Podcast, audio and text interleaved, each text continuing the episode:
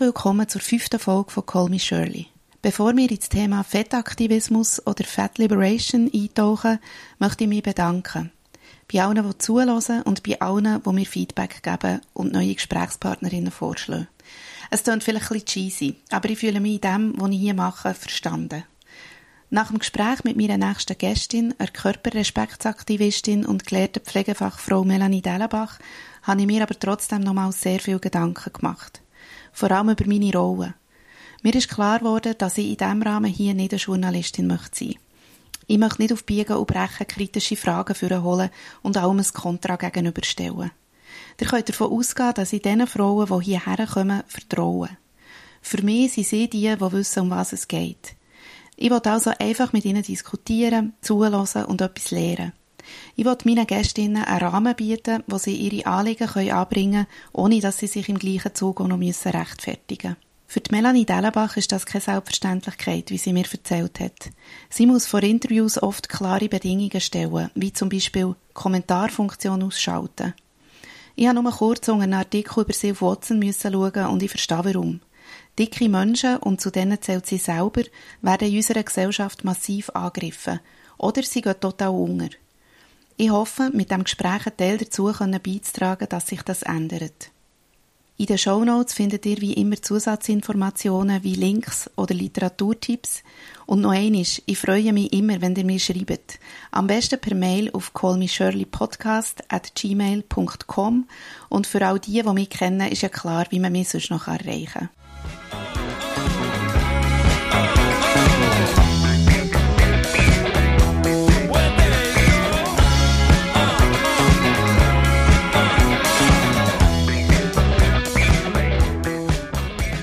Melanie Dellenbach, sehr schön bist du heute da in meinem Podcast.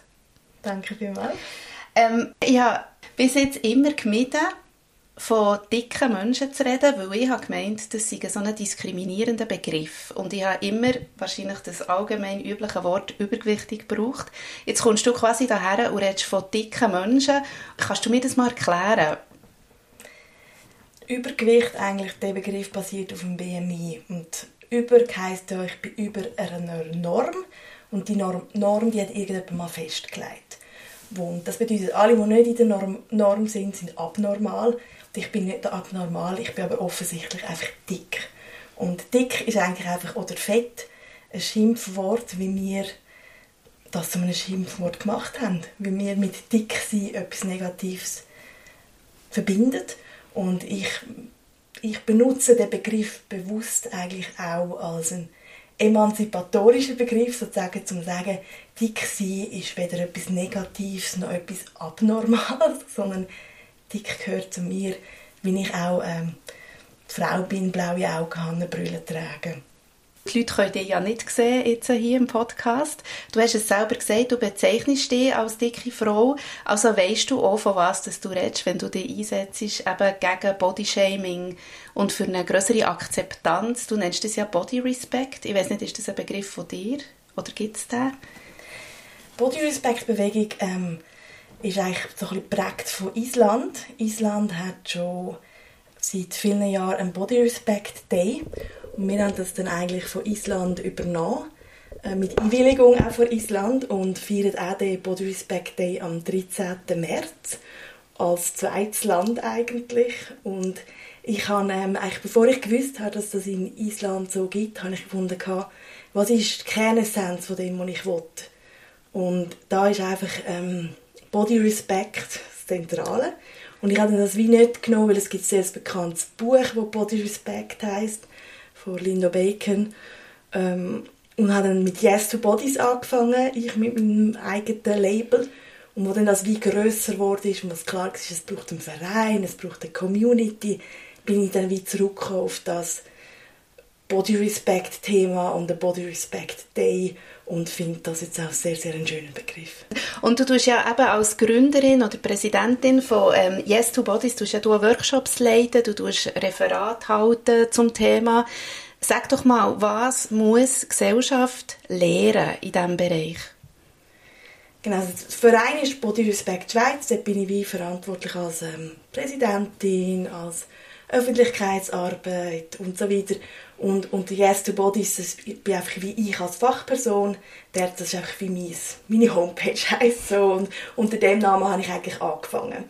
Und ähm, was die Gesellschaft ändern muss, ist eigentlich deine Frage gewesen, Genau, was, genau, also so quasi, was ist deine Message? Was, was müssen wir alle lernen in dieser Gesellschaft, in diesem Zusammenhang? Ganz viel. das denke ich.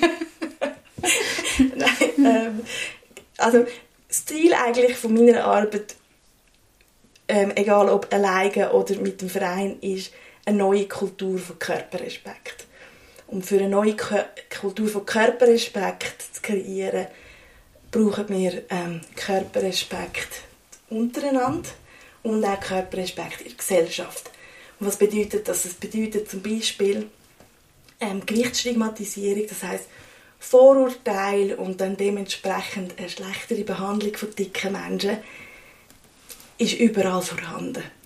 Bodyshaming ist normalisiert. Dass Kinder in der Schule gecancelt werden wegen dem Gewicht, gibt es ähm, mhm. ständig. Und dort nachher wie sagen zum Beispiel, es braucht in der Mobbing, Hänseleien, Richtlinien an Schulen, muss dick sein, drinnen sein. Dicke Menschen müssen sich können wehren gegen Diskriminierung. Wir müssen über Vielfalt reden. Dicke Menschen müssen ein Teil sein, ein sichtbarer Teil sein von der Gesellschaft und eben nicht nur als die lustige Sidekick in einer Kom Komödie, sondern die Lead Person auf der Bühne. Die Sängerin, die Schriftstellerin, Politikerin, die auf der, vom Podium steht und diskutiert. Und wir müssen ähm, ähm, ja, wir müssen, wir müssen wirklich wie von, von, von der Art, wie wir über dicke Menschen reden, über die Art, wie wir im Januar über Körper reden, über New Year, New Me und so Sachen. Also das heisst, es fängt im ganz Kleinen an, auch wie gehe ich mit mir selber um, wollte ich weiterhin mich der Diätkultur verschreiben? Und nachher ist ganz Grosse bis zu Integrierung von Gewichtsdiskriminierung in, ins Gesetz zum Beispiel. Genau, du hast es jetzt gesagt und ähm, das ist etwas, was mir eben aufgefallen ist. Du hast das, glaube ich, auch gesagt an dieser Veranstaltung, die ich dich das erste Mal habe gesehen im Dachstock, einer Lesung, ähm, dass, wenn man über Diskriminierung redet, ähm, dass dicke Menschen sehr oft dort einfach wie durch die Maschen gehen. Wir reden nicht von innen. Also das ist wie noch nicht präsent. Warum ist das so? Weil man schaut dicke Menschen an als etwas Temporäres. Im Sinne von, wie wenn in mir innen, das gehört mir auch viel, in mir innen ein dünnes Ich stecken würde. Ich bin aber seit ich vor seit Präpubertät bin ich dick und viele Menschen sind das. Sie sind dick und die bleiben dick. Und die Idee von dicke Menschen können einfach so easy, langfristig dünn werden, es gibt keine Studien, die das wirklich belegen. Das sagen uns zwar die Leute ständig, jeder Troll mhm. unter einem Artikel weiß das besser ähm, als Studien seit 50 Jahren. Das sind nicht neue Sachen. Und gleich hat man immer noch die Idee, dass das etwas Veränderbares ist. Und ähm, und darum ist es auch so normalisiert. Und dann hat es ganz viel auch damit zu tun mit, mit Diät Kultur kann man ganz, ganz viel Geld verdienen. Mhm. Dann hat es auch damit zu tun, mit dieser ganzen ähm, Adipositas-Epidemie. Ich tue Adipositas immer mit ähm, Luftzeichen versetzen, weil ich den Begriff überhaupt nicht gut finde. Ähm, das heißt, wir haben total Angst. Also etwas vom Schlimmsten, was unseren Kindern passieren kann, ist, dass sie dick sind. Und das, mit dem wachsen wir auf. Mhm. Und normalisieren eigentlich alles zu machen, damit man ja nicht dick ist und so normalisiert so eine Gesellschaft, die eigentlich ähm, das gestörtes Essverhalten, Essstörungen hat und so weiter. Das ist ein mega gutes Stichwort Kind. Also ich weiss, du hast ein Kind, ich habe auch ein Kind ähm, und ich weiss von mir, also ich bin mit Eltern gross geworden, die das ab und zu mal haben gesagt so musst ein bisschen aufpassen, sonst bekommst du ein Ränzchen oder wieder ein Bummerli und so. Ähm, und tatsächlich finde ich es ich persönlich als Mutter aber auch schwierig, also ich sage Ihnen nicht gerade, du bekommst ein Ränzchen oder ein Bummerli, aber man schaut schon, man hat es schon irgendwie, aber das ist ja auch, weil man sie irgendwie schützen will, eben von diesen Hänseleien, weil man weiss, die sind, die sind präsent, die sind verankert irgendwie. Was, was ratest du Eltern? Also eines der Grundprinzipien, ähm, was ich immer sage, ist, Körpervielfalt ist normal. wir sind nicht alle gleich groß, wir sind nicht alle gleich dünn. Es gibt dickere Kinder, es hat schon immer dickere Kinder gegeben, es wird sie auch immer geben. Und der immer nach die Frage zu stellen, ja, was heisst denn, dem Kind gut schauen, dem Kind, kind sorgen, dem Kind immer zu erzählen, hey, du bist zu dick, du musst aufpassen, du darfst nicht so viel essen, du darfst nicht so viel essen, wie du Hunger und Lust hast. Ähm, du bist schuld, wenn du gecancelt wirst in der Schule, sondern nicht die dickenfeindliche Gesellschaft. Das ist das Problem. Ich würde eher sagen, es ist, schauen bedeutet für mich, das Kind so nehmen, wie es ist. Am Kind schauen, am Kind sorgen, am Kind sagen, hey, hier daheim, das ist ein sicherer Ort, wo wir Körpervielfalt zelebrieren, wo man darf ein bisschen wo man darf einen dicken Bauch haben. Mhm. Und wenn du einen dicken Bauch hast, hast du einen dicken Bauch.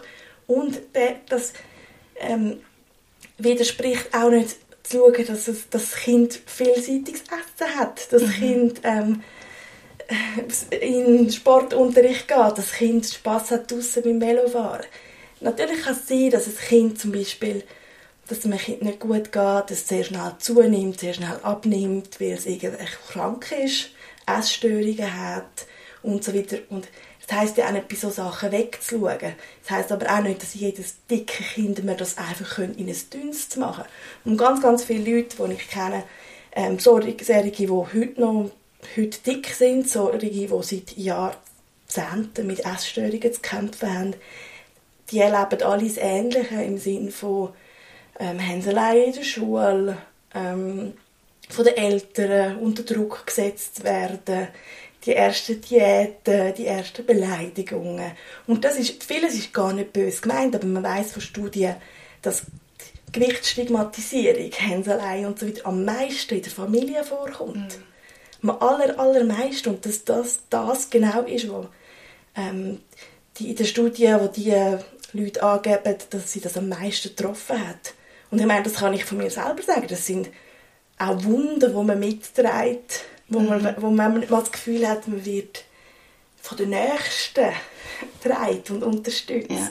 Und das ist, und da kann man mit der Zeit auch lernen, im Sinne von eben, das ist nicht böse gemeint. Das heißt, ich verstehe jede Mutter, die will, dass ihr Kind möglichst gut ist in der Schule ist, möglichst, möglichst hetero ist, möglichst cis ist, möglichst straight size ist, möglichst nicht zu gross, nicht zu klein, nicht zu gescheit, nicht, nicht also ich verstehe das völlig, ich wünsche mir das auch, aber das ist einfach nicht die Tatsache. Mhm.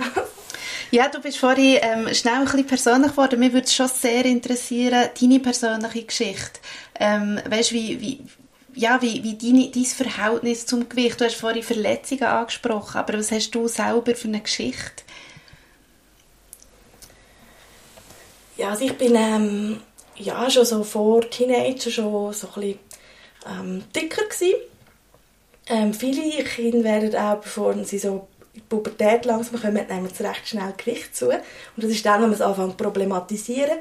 Dabei, das gehört einfach, um dann gleich in die Pubertät zu kommen. Ähm, haben dort auch von Bekanntenkreis, von Umgebung Bemerkungen bekommen. Ich habe das sehr früh verinnerlicht. Also ich habe mich eigentlich seit Teenager immer als sehr dick wahrgenommen. Wenn ich zurückschaue, muss ich sagen, hm, ich habe einen anderen Körpertyp als zum Beispiel meine Geschwister. Und bin dann da eigentlich auch sehr schnell so ein in ein Diätverhalten und oft ist es so ein Teufelskreis. Das heißt, man ist in einer Diät, man hört auf mit der Diät, man hat ganz, ganz viel ähm, zum Beispiel Essanfälle und so weiter. Ja, und das ist aber auch gar nicht außergewöhnlich, sondern die meisten Leute erzählen, dass sie vor 10 die ersten negativen Bemerkungen bekommen haben. Ähm, und ja, also das heißt, es ist auch gar nicht eine wirklich sehr besondere Story. Und, und bei vielen ist es nachher so, also das weiß man auch ähm, heute, dass Leute, die viele Diäten machen, natürlich auch, also auch dicker werden. Das heisst, nach jeder Diät ähm, geht dann auch wieder das Gewicht wieder ein bisschen rauf und so weiter. Und irgendwann habe ich ähm, dann auch so ein einen Tiefpunkt erreicht und nachher wie ich angefangen ähm, mit einem psychologischen Coaching und habe dort nachher wie eigentlich das erste Mal ein bisschen weggehen von dem ähm, mein, mein Stick sein ist einfach das, was mir im Leben im Weg steht und einfach mal sonst überall her schauen. Und mal mhm. anfangen einfach ähm, Leben, Freude ermorden, ähm, nicht mehr das Leben auf später verschieben, sondern einfach auch mhm. leben und ähm, und habe nachher eigentlich, haben also gewitzelt, im Sinne von die ersten zehn Jahre habe ich mich so ein bisschen um meine eigene Körperakzeptanz gekümmert und jetzt die nächsten Jahrzehnte kümmere ich mich um das Gesellschaftliche. Genau, eine riesige Steigerung. Aber du, man kann jetzt daraus schließen, einerseits geht es dir besser, ähm, weil du eben die, an deiner eigenen Körperakzeptanz hast können schaffen und ich nehme jetzt mal an, auch schon erfolgreich, oder? Oder wie, wie würdest du dich heute bezeichnen? Bist du schon über all dem hinweg, wo du eigentlich quasi andere Leute probierst jetzt auch darauf herzuführen, für das Körpergefühl wirklich können zu geniessen? Solange wir in einer dicken, feindlichen Gesellschaft leben, wo ich tagtäglich fast dickenfeindlich und diskriminierend erlebe, werde ich nie ganz einfach im Frieden sein, im Hier und Jetzt. Also es ist einfach unrealistisch. Was ich heute kann, ich kann es externalisieren. Ich kann sagen, okay, ich bin im Moment nicht fit, ich bin im Moment, ich fühle mich im Moment vielleicht nicht so gut, ähm, mein Rücken macht eher ein weh. Aber wir sind in einer Pandemie, ich bin sehr viel daheim, ich mhm. sitze viel, ich habe ganz, ganz viel Stress. Ähm, das Leben ist gerade nicht so fun, ehrlich gesagt. ich mache nicht viel anderes als daheim sein und ja, und darum, nein, im Moment bin ich nicht so im Reinen mit mir selber. Aber ich weiß, es hat nicht etwas zu tun, jetzt, ähm, dass ich jetzt vielleicht in der Pandemie ein bisschen dicker geworden bin, sondern es hat zu tun mit, es ist eine schwierige Zeit. Mhm. Und dort immer wirklich immer wieder, ich glaube, oft hilft es, wenn man da auch ein bisschen auf ein anderes Thema schaut, zum Beispiel Feminismus oder Altersarmut. Und dort will ja. schauen, äh, das sind so komplexe Sachen. Mhm. Und da sage ich, ich kann jetzt als Individuum für mich das jetzt völlig lösen, ist einfach unrealistisch. Und mhm. das ist auch nicht mein Ziel. Also ich weiß, es wird Tage und Zeit geben, ähm, was mir nicht so gut geht. Oder oft ist es also, ich, bin, ich mache sehr, sehr viel Aktivismus. Ich erlebe dadurch teilweise auch sehr, sehr viel Hate. Mhm. Und der Hate hat einen Impact der beeinflusst mein Wohlbefinden. Mhm. Und dann ist immer zu schauen, ja, ähm, Sorry, das ist der Hund, der trinkt im Hintergrund. das bin nicht ich. ja, sorry. Genau. Ähm. Aber der, der Hate, dort sind wir verblieben, bevor das der gelappt hat. Genau, ich glaube, ja. dort immer wieder wirklich auch herzuschauen, okay, ähm, was sind jetzt, was ist, sind die strukturellen Sachen und nachher manchmal auch wieder sagen, okay, ich bin einfach ein Mensch und ich kann immer wieder schauen, was liegt drinnen und ja, also was mir noch jetzt geblieben ist von dem, was du hast gesagt, du hast von alltäglichen Diskriminierungen geredet. Ähm, und ich folge dir jetzt seit einer Weile auf Instagram und dort machst du auch viel auf das aufmerksam. Und mir hat das extrem schockiert, wo ich selber einfach habe gemerkt, ja shit, es gibt so viele Aspekte, wo ich selber auch nicht denke. Und ich hätte jetzt gerne das wie an einem aktuellen Beispiel aufgezeigt, Impfnadeln Vielleicht kannst du dazu mal etwas sagen. Das ist etwas, wo du dich jetzt ein bisschen engagierst oder damit auseinandersetzt. Genau, das ist eigentlich ähm, Kat Posey, das ist eine ähm, amerikanische Aktivistin, die in Neuseeland schafft, also ähm, Set Studies Scholar ist, darauf aufmerksam gemacht, dass eigentlich dicke Menschen für eine korrekte Impfung, also Injektion in Muskeln, eine längere Nadel brauchen. Und ich habe das schon vor meiner ersten Impfung so ein bisschen auch irgendwo gelesen von einer Aktivistin irgendwo und habe dann so gefragt im Impfcenter, ja, braucht es nicht eine längere Nadel, Nadel? Und die so, nein, nein, ich einfach weiter reinstechen. Und nachher hat man immer mehr gehört von Leuten, die eigentlich, dass fast alle dicken Menschen rund um die Welt mit kurzen Nadeln geimpft worden sind. Mhm. Und sie hat dann also eine Studie gemacht dazu und so weiter und ich habe nachher eigentlich im Sommer gefunden, ah, jetzt sind eh die Leute geimpft, jetzt muss ich auch nichts mehr machen. Und habe dann nachher gefunden, auf einen Booster versuche ich jetzt nochmal die Sachen nochmal zu sammeln, auf Deutsch, nochmal auch, ich bin diplomierte Pflegefachfrau, nochmal ein bisschen, ähm, Studien selber zu lesen und habe versucht, darauf aufmerksam zu machen, weil es wichtig ist natürlich, dass die Impfungen korrekt ja. injiziert sind. also das würde heißen eigentlich, wenn eine kurze Nadel, eben, die muss schon den richtigen Punkt erreichen, sonst könnte sie unter Umständen nicht wirken, oder wie? Also sonst ist es einfach im Fettgewebe und anscheinend ist es so, es wirkt schon, es wirkt wahrscheinlich vielleicht einfach ein bisschen weniger und es kann mehr Nebenwirkungen geben. Mhm. Und wie viel weniger ist natürlich ganz schwierig zu sagen. Ähm, und es ist natürlich auch immer die Frage, und das ist allgemein auch das Problem, dass man ähm, bei vielen Sachen, also mir ist nicht bekannt, dass man jetzt zum Beispiel bei dicken Menschen geschaut hat, brauchen jetzt vielleicht dicke Menschen früher einen Booster. Mhm. Ähm, das hat man nicht, in meiner, also so viel mir bekannt ist, keine Studie dazu gemacht. Oder brauchten dicke Menschen vielleicht eine höhere Dosierung? Wie Kinder kleinere bräuchten, bräuchte ich vielleicht eine höhere. Und da gibt es auch nicht Studien dazu. Also, was man gemacht hat, am Anfang hat man schon geschaut bei diesen ähm, zwei Impfstoffen im Sinne von, ähm, also hat man dicke Menschen eingeschlossen mit einem höheren BMI, was nicht selbstverständlich ist, was in vielen Studien nicht gemacht wird. Ob jetzt das aber beim, ähm, bei den anderen Sachen, beim Sinne von, wie häufig mit dem Booster gemacht wurde, ist keine Ahnung. Und jetzt ist es wirklich so, also ich mache dann die Sachen, ich informiere die Leute, versuche das irgendwie auf Twitter, das BAG, zu informieren, zu schreiben um Kanton, fühle irgendwie so etwas online aus und habe keine Chance. Ich erreiche niemanden. Es ist nicht in diesen Merkblättern drin. Das heisst, nie irgendwie dicke Menschen brauchen längere Nadeln. Deine Arbeit ist eigentlich ein Fass ohne Boden. Also ich nehme an, da gibt es so viele Bereiche, die sich ändern sollten, damit dicke Menschen so durchs Leben gehen können wie schlanke Menschen, oder? Wenn man es jetzt überspitzt sagt. Sehe ich das richtig? Genau. Und dicke Menschen mit also ist doch immer auch ein intersektionales Thema, das heißt also auch dicke schwarze Menschen, dicke Transmenschen und mhm. so weiter. Ähm, eigentlich wie einfach, ja, oder zum Beispiel auch, ähm, also einerseits wie Straight Size, also Menschen in einem Normkörper sozusagen, aber auch Menschen mit Behinderungen und so weiter. Also es ist schon so eine ähm, äh, grosse Zukunftsvision eigentlich auch. Aber ja, schlussendlich ist es so, dass man wie ähm, dieser Vielfalt gerecht wird in, in allen Bereichen des Lebens. Weil mir sind jetzt noch andere Sachen durch den Kopf gegangen. Ich weiß nicht, ob ich die auch gelesen habe, in Interviews, die du gegeben hast oder gehört hast, ähm, mit zum, also so Sachen wie im Bus zum Beispiel sitzen, die auch eigentlich ja normiert sind, oder? Für eine, auch einen Durchschnittsmensch quasi, wenn man das so sagen. Ähm, was gibt es vielleicht sonst noch für Beispiele oder für Hindernisse oder einfach für, für Situationen, die total schwierig gewesen im Alltag? Also vieles ist vor allem auch, wie, wie mit einem umgegangen wird. Also zum Beispiel ähm, Beleidigungen auf der Straße, Online-Beleidigungen. Ähm, ein grosses Problem, wirklich, das die Leute am meisten beschreiben, ist ähm, Gewichtsstigmatisierung im medizinischen Bereich. Das heißt nicht ernst genommen werden, es wird alles einfach aufs Gewicht abgeschoben man wird ohne Anamnese wird einem gesagt, im Sinne von ja, einfach weniger essen und mehr Sport treiben.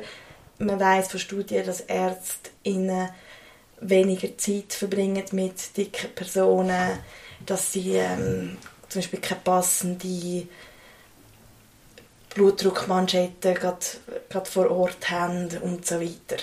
Und dann Schulen, das ist zum Beispiel auch etwas, wo man ähm, eine Kollegin vom Body Respect Team schafft ihr Bildungssoziologie und dort sind dicke Kinder in der Schweiz kein Thema. Also das heißt, dass Bildungsungleichheit dicke Kinder sehr sehr stark betrifft, wird einfach nicht angeschaut und es ist kein Thema und das ist das große Problem. Man muss zuerst einmal immer sagen, ja, aber Leute, es ist doch ein Problem oder man, man hat in der Schweiz einfach keine Zahlen und wir sind zum Beispiel auch ich, also Body Respect Schweiz ist ein Verein, mit, wo ehrenamtlich schafft. Mhm. Ich verdiene ab und zu Geld mit ähm, Lehraufträge. Es kommt zum Glück langsam, dass zum Teil auch Fachhochschulen im Rahmen von einem Diversity Talk zum Beispiel ähm, mich engagieren oder für ein, ich bin ja an einem CAS für zwei Stunden Unterricht. Das heißt, das kommt ein bisschen, aber natürlich ähm, viel zu wenig schnell. Also es müsste wie in allen Sozial- und Gesundheitsberufen müsste das thematisiert mhm. werden und ähm, in Kampagnen. Und ich meine, das hat man jetzt auch wieder viel gesehen, zum Beispiel rund um die Diskussion, rund um ähm, Triage zum Beispiel, ja. wo, wo, wo es dann eigentlich heisst, man kann dort gar nicht dicke Menschen integrieren, dass sie geschützt sind vor Diskriminierung, weil sie eben im Bundesgesetz nicht geschützt sind. Und das ist einfach also, ja. also das ist oft wieder so, so Sachen, wieder so, also darum bin ich auch so ein Allrounder mhm. als Fachperson, weil ich immer wieder so, okay, gut, dann lese ich mich jetzt noch da noch ein und dann dort noch und tu irgendwie das noch lernen und ist aber eben wie auch so, es ist eine riesige, ähm, also ist ein Fulltime-Job, der ja. fast nicht bezahlt ist. Ja. Und da habe ich als Feministin manchmal auch wieder ein Problem. Ich bin so, hey, Mann. ja, ich sehe das total. Und ähm, vor allem, mir kommt jetzt auch wieder in Sinn ein Gespräch, das ich in einem vorderen Podcast mal hatte mit der Ondine Riesen, wo er gesagt hat, hey, wir sind halt in der Schweiz, hier geht alles immer länger. Ähm, hier braucht der Prozess. Und mir ist jetzt gerade in Sinn gekommen, in den USA gibt es ja eigentlich die Bewegung schon viel länger, oder? Ähm, ich glaube, wir nennen es Fettaktivismus. Und wie, wie würdest jetzt du im Vergleich zu den USA oder vielleicht auch zu anderen Ländern, weiß halt nicht, den Stand von der Schweiz beschreiben? Wo sind wir hier? Also in den USA hat eigentlich im gleichen Jahr wie ähm, Stonewall ist Fat Liberation Bewegung gestartet. Fat Liberation, sagt ja, man dann? Fat, Fat Activism und Fat okay. Liberation. Und eigentlich im gleichen Jahr, das ist jetzt 2019, ist es 50 Jahre gewesen. Und in Deutschland zum Beispiel ähm, sind sie seit 15 Jahren ähm, dran, also auch organisiert, wo die Gesellschaft gegen Gewichtsdiskriminierung doch schon einiges schon erreicht hat, also wo es schon viel, viel mehr Thema ist. Ähm, Island zum Beispiel ist es auch schon viel, viel mehr Thema. Die haben ähm, Island hat zum Beispiel eine Human Rights Policy, wo Gewicht, Größe ähm, integriert ist.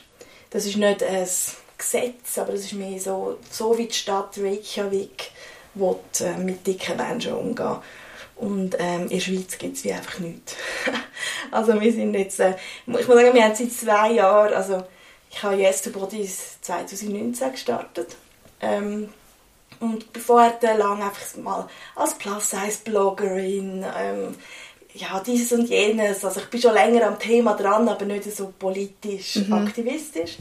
Und in dieser Zeit haben wir schon sehr, sehr viel erreicht. Ich meine, wir haben einen Verein gegründet, wir haben sehr, sehr viel Medienaufmerksamkeit. Wir haben ähm, schon können, bei Parteien schon können über das Thema reden ähm, also es ist sehr, sehr viel gegangen, aber es ist natürlich wirklich einfach alles Knochenarbeit. Ja, aber das tut, also das tut jetzt doch nach, eben, ich meine, man verzweifelt ja manchmal ein bisschen auf dieser Welt, wenn man denkt, oh, es braucht für das wieder eine Gruppe von Aktivistinnen und da braucht es wieder jemanden und da und da und da und es geht nicht vorwärts. Aber ganz so kann man es nicht bezeichnen. Also das haben wir auch schon mal in einem Podcast gehabt. Aktivismus bringt etwas. Es ist einfach anstrengend, es ist unzahlt, größtenteils. Braucht wahnsinnig viel Energie. Also ich ja, es bringt definitiv etwas. Und ich muss sagen, das ist auch mega schön zu sehen, jetzt speziell nochmal, seit wir den Verein haben, seit es eben wirklich auch etwas Größeres ist, dass jetzt sehr viele ähm, Organisationen oder AktivistInnen auch unsere Sachen teilen. Zum Beispiel Anna Rosenwasser teilt immer wieder unsere Sachen und dann kommen wieder 50 bis 100 Leute auf Instagram mhm. und ähm, einfach zu sehen, wie die Leute finden, so mal, hey, geht dort her und lernt über das und das ist mega wichtig und das auch erkennen, also auch ähm, andere Aktivistinnen und das ist mir einfach von Anfang an sehr, sehr wichtig gewesen, dass ich auch ähm, ähm, also genauso dicke LGBTQI ähm, Leute unterstützen und jetzt ist es schön, dass man langsam bemerkt, ähm, dass die anderen Organisationen auch sehen, so hey, ähm, das ist auch ein wichtiges Thema und das haben wir vielleicht bisher noch nicht so, so kennt. Und ich meine, das ist auch etwas, was man wirklich, ich meine, wir alle haben in den letzten Jahren so viel dazu gelernt, im Bereich mhm. Rassismus zum Beispiel, Antisemitismus und ich meine, Feminismus, also wir hören ja nie auf lernen und darum habe ich auch immer ganz viel ähm, ähm, Verständnis, wenn die Leute das nicht kennen, wenn die Leute nie gedacht mhm. haben, dass man anders über Stick sein nachdenken und reden. Ja, aber es ist auch so, es ist so schwierig. Also ich habe es probiert, jetzt das Thema so ein bisschen, in, ähm, weißt, so über die letzten Wochen, wo ich gewusst, dass du daher kommst, so manchmal ein bisschen anzusprechen oder so. Und mir gehört halt schon immer wieder ähm, eine Offenheit gegenüber dem Thema, aber immer das grosse, grosse, so wie, eine, wie wenn man so, weißt, so von unten aus dem Wasser kommt und dann wäre oben so eine Eisdecke, wo man einfach nicht rauskommt mit dem, aber es ist doch ungesund. Aber es ist doch einfach ungesund. Man will doch nicht dick sein, es ist doch so ungesund. Ich meine, du bist noch Pflegefachfrau. Wie begegnest du dem? Zum Beispiel, ist das ein Vorurteil? Ist es berechtigt? Ähm, müssen wir wegkommen von dem? Das ist wieder so ein Thema, das einfach hochkomplex ist. Wenn wir wissen, dass Gesundheitsdeterminanten, das heißt, wo lebt man, wie reich ist man, ähm, wie sind Umweltbedingungen? Wird man diskriminiert? Ähm, wird man in der Schule tagtäglich gecancelt? All diese Sachen haben einen riesen Einfluss auf die Gesundheit. Das heißt, einerseits muss man die Sachen trennen. Das eine ist Gesundheit, das andere sind einfach Menschenrechte. Und wie können wir, auch wenn, auch wenn, jetzt, wenn, wenn wir jetzt sagen, okay, und ganz viel Hass gegenüber dicken Menschen macht die Menschen dünner. macht die Menschen auch gesünder. Und es ist vor allem einfach auch nicht so. Man weiß, dass Diskriminierung Stress erhöht, er führt zu höherem Blutdruck, führt zu vielen Erkrankungen. Man geht nicht zu den medizinischen Fachpersonen. Das heißt, ich stelle dann immer die Frage, ich, ähm, es gibt es gibt, ähm, also es ist so ein super spannendes Thema, wo man könnte einen ganzen langen Vortrag darüber machen. Aber ich sage dann wie immer, ich würde gerne zuerst mal wissen, wie gesund können dicke Menschen sein, wenn sie ein aktiver Teil von dieser Gesellschaft könnten sein, wenn sie nicht diskriminiert würden werden, wenn sie rechtzeitig zum äh, medizinische Hilfe in Anspruch mhm. nehmen würden, wenn sie könnten ins Fitnesscenter ohne diskriminiert zu werden sie in die Schule könnten, ohne gecancelt werden. Und dann können wir darüber reden, wie jetzt Gesundheitsunterschiede sind. Mm. Bis dann ist es einfach, äh, müssen wir nicht dort anfangen. Ja. Also. Aber was ist echt das? Weißt, ich frage mich, was ist echt das? Warum ist es für einen Menschen so schwierig, sich vorzustellen, dass ein dicker Mensch gesund kann sein ähm, beweglich, sportlich und glücklich? Warum? Weil wir das einerseits nicht sehen und nachher natürlich auch, ähm, ja, den Leuten natürlich, wenn, ähm, wenn die Leute immer wieder hören, du bist krank, du wirst, also ich höre zum Teil manchmal so, nach so Medienberichten irgendwie ähm, 100 Messages, du stirbst eh mit 50 und so Sachen. Yes, Gott. Ähm, das macht etwas mit mir. Ja. Ich fühle mich dann krank. Mhm ich gehe, ich, je, ich merke manchmal, je mehr ich zum Beispiel Studien lese über Diskriminierung im medizinischen Bereich, je weniger wollte ich zum Arzt gehen, zur Ärztin. Mhm. Ähm, obwohl ich das kann auch auseinander haben. ja. Ich kann, und, und ja, also es ist schon hochkomplex und dort muss man einfach immer wieder sagen, kann ich dieser Person ihre Krankengeschichte beurteilen. Ist das überhaupt, spielt das eine Rolle, die Menschlichkeit gesehen?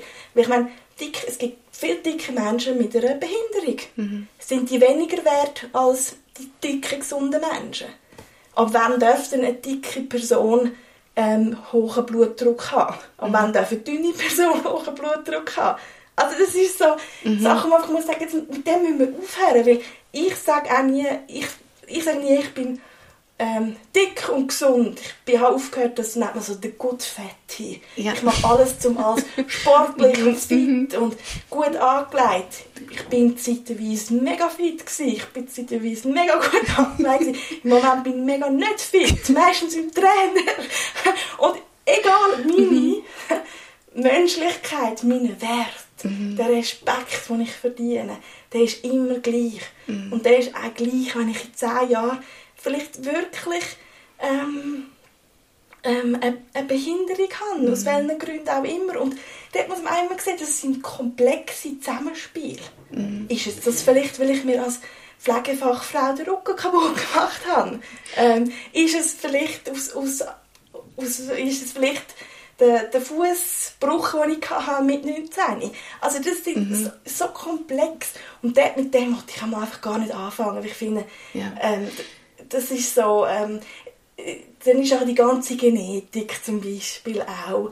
Es gibt Leute, ähm, es gibt ganz viele dünne Leute, die, also Straight-Size-Menschen, welche Erkrankungen haben. Und genauso gibt es dicke Menschen und dann gibt es vielleicht ähm, teilweise, also viel weiß man auch, dass es Leute sind mit einem niedrigen sozialökonomischen Status, die gewisse Sachen mehr haben.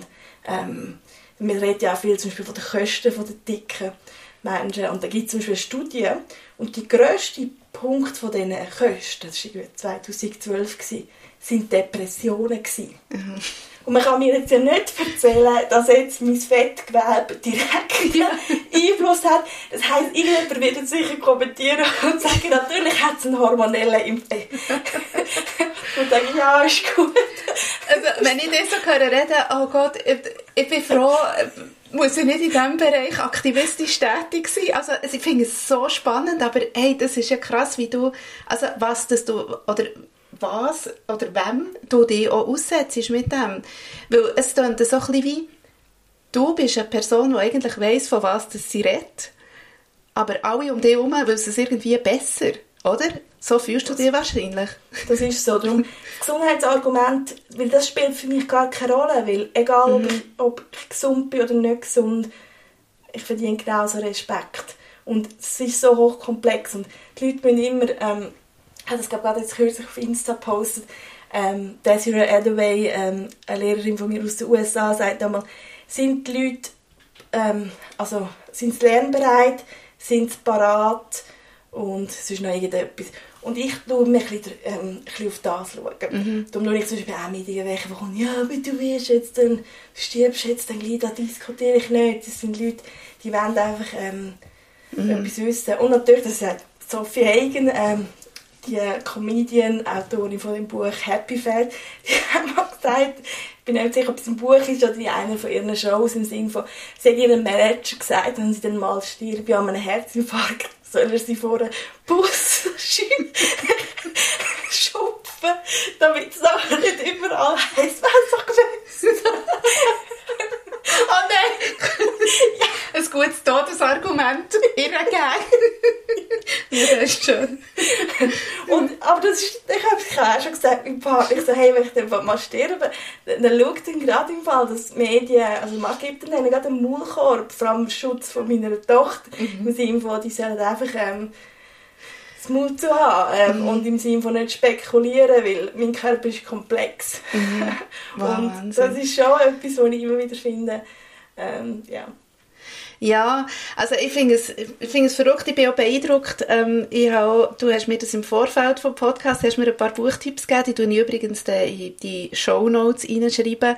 Ähm, ich würde gerne mehr wissen zu diesem Thema oder ich würde vor allem gerne ähm, quasi deine Arbeit weiter leiten oder weißt, so weiter ausstrahlen. Was wäre jetzt vielleicht so zwei, drei Tipps, oder das ist vielleicht nicht ein Tipp, aber weißt, so wie ein Instrument, das du mir kannst mitgeben kannst, um mich dort einfach wie sensibilisierter verhalten, ähm, oder einfach, dass die Leute wie merken, ah, die hat sich mit dem Thema auseinandergesetzt, dass sie wie auch etwas bewirken kann, quasi in deinem Namen. Ich glaube, zuerst mal wie anfangen, ein bisschen beobachten. Also ich sage immer ähm, in Workshops und so, man soll so ein bisschen ForscherInnen sein und mal schauen, wie werden dicke Menschen repräsentiert, wie wird über sie geschrieben.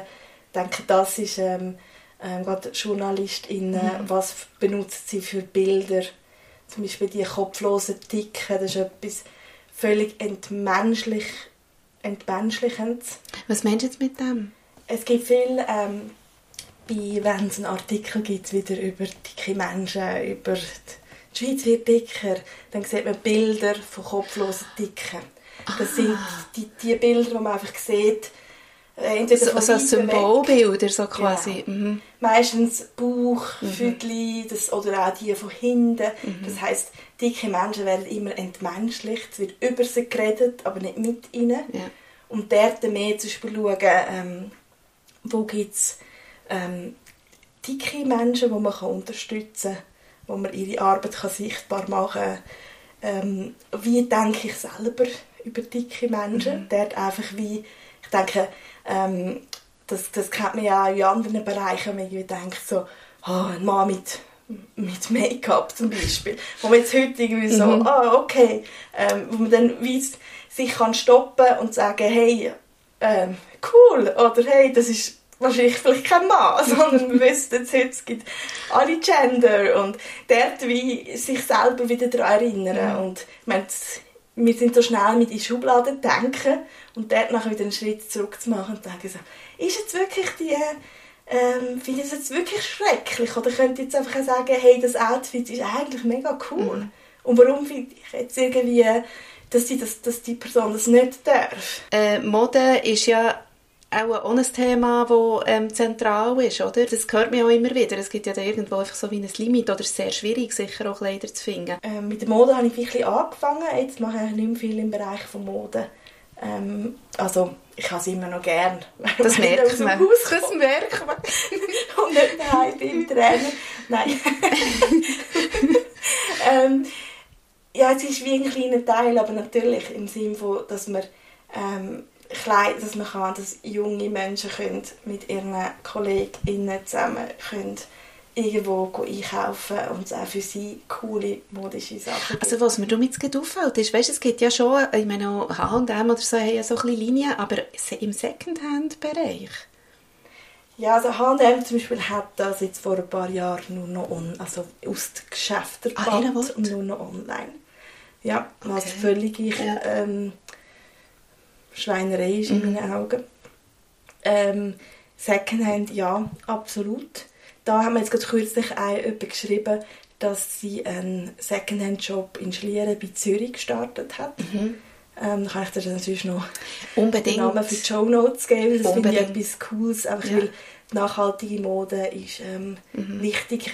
Oft ist es so, wenn es dann irgendwie Secondhand-Sachen gibt, sind es oft halt so ein bisschen nicht der junge Stil, wie es von diesen Kleidern sowieso nicht so viel gibt. Und ich meine, dort ist, also ich bin zum Beispiel durchaus jemand, der auch auf Nachhaltigkeit schaut in vielen Bereichen. Bei Kleidern, ähm, manchmal muss ich auch das nehmen, was es gibt. Ja. Ähm, und dort schaue ich natürlich schon auch, dass ich ab und zu, wenn es irgendwelche europäische kleine Label gibt, dann vielleicht auch mal etwas bestellen. Aber da ist immer wieder, ich sage, viele, viele Leute sagen, ja, du bist so toll angelegt für eine dicke Person. Dann muss ich auch immer sagen, ja, ich kann das ja nur, weil ich privilegiert bin. Ich kann mal etwas aus den USA ja. bestellen und dann noch den Zoll und alles noch drauf zahlen. Mhm. Ähm, ich kann mal auf... Ähm, in die teure Boutique noch gehen, mir einen Mantel kaufen. Aber es ist durchaus so, dass zum Beispiel ähm, Jeans, ich finde fast nie gut sitzende oder passende Jeans und dann laufe ich wieder drei Jahre ohne Jeans um und dann Ich bin im Fall auch nicht.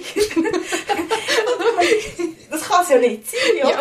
Also das ist wirklich, und das ist ja. einfach etwas, wo, wo wie nicht, ähm, wo nicht geht. Und dann ist es teilweise dann wirklich, Si- ich habe viel, gehe, gehe wie Fee, also ich bin schon, schon ewig nicht mehr geflogen und fliege eh nicht mehr so viel, aber wenn, habe ich zum Beispiel immer ein Backkleid im Handgepäck, eins, weil ist so meine, meine so Panik, Angst, ohne Backkleid irgendwo zu landen und kein Backkleid zu finden. Stimmt. Siehst, schau, es wird für mich immer wie krasser irgendwie, dass ich so denke, die, das ist so extrem, das habe ich jetzt noch nie von, weißt, von, einer, von einer Gruppe, wo, von, von einer, nein, kann man das Minderheit sagen? Ist das eine Minderheit? Sind dicke Menschen eine Minderheit? Eigentlich nicht, wenn man jetzt, wenn man jetzt sozusagen vom BMI her das Übergewicht würde dazu rechnen, dann ist es ja ziemlich 50-50. Ja. Aber natürlich, ich meine, die, die Diskriminierung erleben, sind dann schon Genau. ähm, die eher dick, dicke bis sehr dicke Menschen und ähm, nur vom BMI her zu sehen, finde ich, die meisten sind nach wie vor Ja, straight genau. size oder Ja. haben Privilegien dementsprechend. Oder dann müsste man einfach sagen, von diskriminierten Gruppen, ähm, weißt du, so viel Organisation ähm, dazugehört, wirklich. Also du denkst extrem voraus wegen dem. Also es schockiert mich im Fall jetzt gerade ein bisschen, das Gespräch, das wir hatten, obwohl es so lustig war. Aber ja. Da sind wir auch wieder bei, wir kennen uns ja wegen dem Buch, die Erschöpfung. Ja, genau, ja. Von der Franziska Schutzbach. Und ja. da sind wir bei dieser Erschöpfung. Ich meine, dass ich muss mir immer mhm. überlegen, gehe ich jetzt in, ähm, in die Body oder esse ich mhm. jetzt dort irgendwo ein Glas See oder kann ich mich jetzt diesen Sachen aussetzen mhm. oder ähm, man ich jetzt in den, den, das Zeitungsinterview zu geben, mhm. weil ich nachher genau weiß, was dann nachher auch noch kommt. Und das sind so die Sachen, wo ich immer wie muss, muss das abwägen. Mhm. Und das mögen viele andere sicher auch. Und das ist ähm, ähm, einfach auch ein Problem, das wir haben ähm, in, der, also in, der, in der Gesellschaft, dass wir da wie ähm, einerseits eben die Leute marginalisierte Gruppen als ExotInnen behandelt, mhm. obwohl es so viele von uns gibt. Ja, es ist wirklich unglaublich. Ähm, aber ich habe mir jetzt noch vorgestellt, wie muss die Welt oder die Gesellschaft sein, damit du einfach wie so sagst, so, jetzt ist meine Arbeit erledigt, jetzt kann ich mich endlich anderen Sachen widmen. Ich glaube, das wird in meinem, in meinem Leben nicht mehr passieren. Mhm. Das ähm, muss ich leider also ich glaube, das ich sehe mit vielen Themen auch, Feminismus und so weiter. Das ist einfach ein, ähm, eine Tatsache. Ich glaube aber schon auch, dass es, ähm, ich sage immer so, Body Respect Glitzer verstreuen. und wenn ich von Body Respect rede, rede ich immer auch von Fat Liberation, also die mhm. Freiheit von dicken Menschen, die Freiheit aber auch von allen Menschen sozusagen.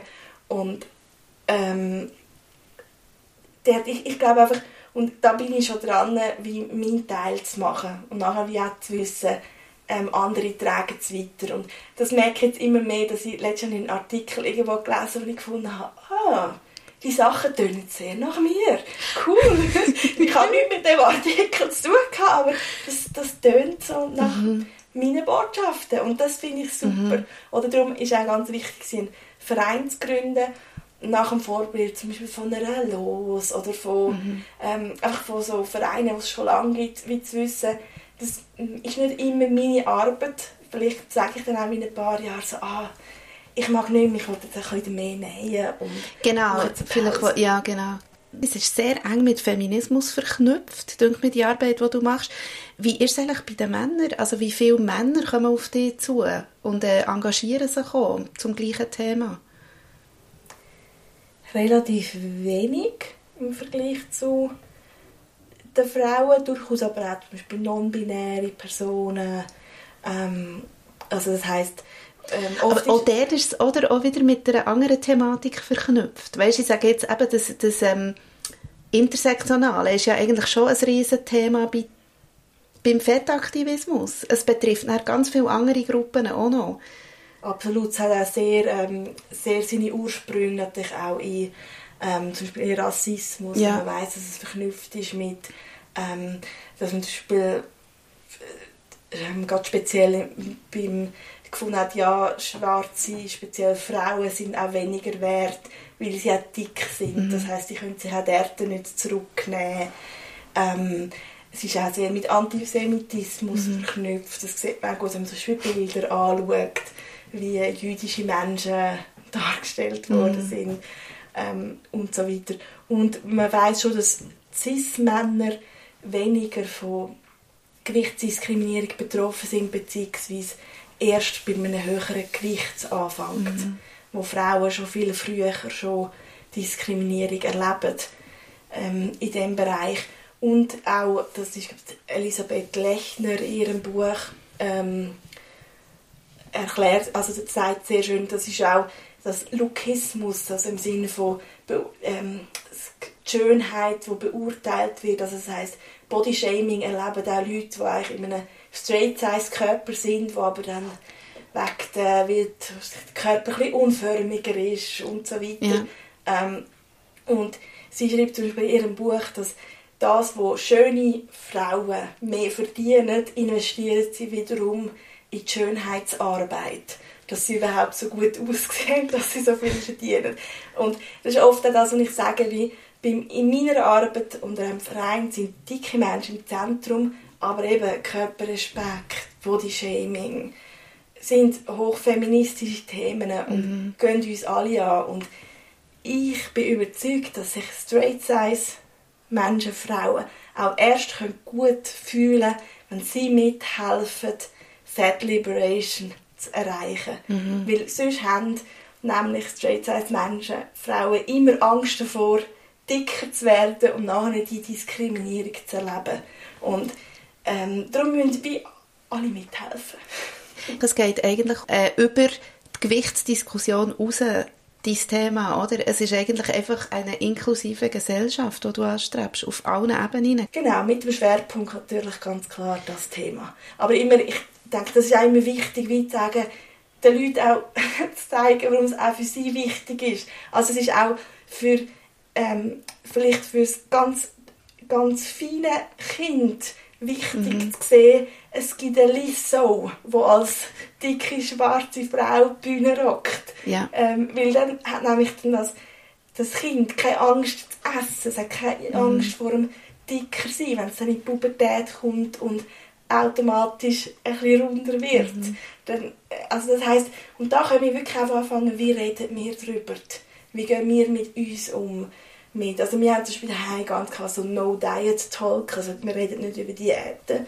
Ich ähm, kritisiere schon seit Jahren keine anderen Körper, mhm. keine anderen Outfits. Ich gebe auch nicht regelmäßig zum Beispiel ähm, Kompliment. Also ich kann vielleicht schon sagen, hey, mega cooler Look oder so, mhm. aber ich sage jetzt nicht irgendwie ständig, ähm, du siehst so toll aus, irgendjemandem oder so. Mhm. Und dann auch, was konsumiere ich und dann auch zum Beispiel die Vielfalt in Bildern. Mhm. Wie redet man über Menschen? Ähm, was liest man?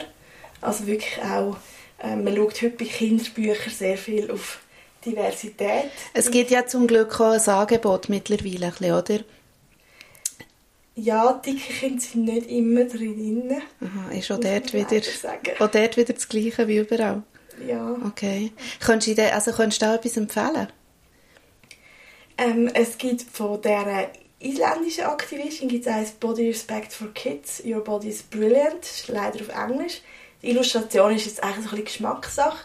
Mhm. Und nachher gibt es von ähm, Tyler Feder, das ist glaube ich mehrheitlich gemalt, ich habe es selber leider noch nicht, wo ähm, ganz, also Your, Your Body is Cool heißt das glaube wo ähm, ganz viel Diversität zeigt, mhm. zum Beispiel. Ähm, da kann ich dir sonst gerne auch noch ein paar mhm. angeben. Wie kann man die unterstützen? Was sind die Möglichkeiten für alle die, die jetzt finden, hey, da finde ich das irgendwie total schön und ich möchte mich hier engagieren? Genau, also mal ähm, folgt uns auf Instagram und mir, Body Respect Schweiz und bei mir selber ist Yes to Bodies. Wir haben immer wieder ähm, aktuell mehrheitlich Online-Events. Ähm, da ist im Februar haben wir dann zum Beispiel gerade einen Buchclub über das Buch Oh, das habe ich gesehen! Ja, das habe ich gesehen. Super. genau. Ähm, die weiteren Termine werden bekannt geben. Dann kann man uns natürlich unterstützen, mit dem, ähm, indem dass man Newsletter abonniert, Geld spendet, für unsere Unkosten zu decken. Man kann an diese Online-Events auch als Straight-Size-Person kommen.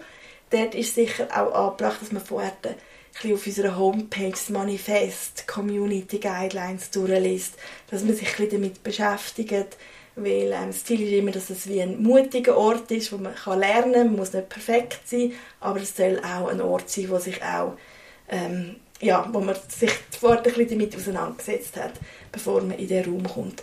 Ähm, dann kann man sicher ähm, uns als Verein engagieren oder mich als Fachperson, wenn man wirklich mehr darüber lernen als Lehrpersonen, ähm, PolitikerInnen und so weiter.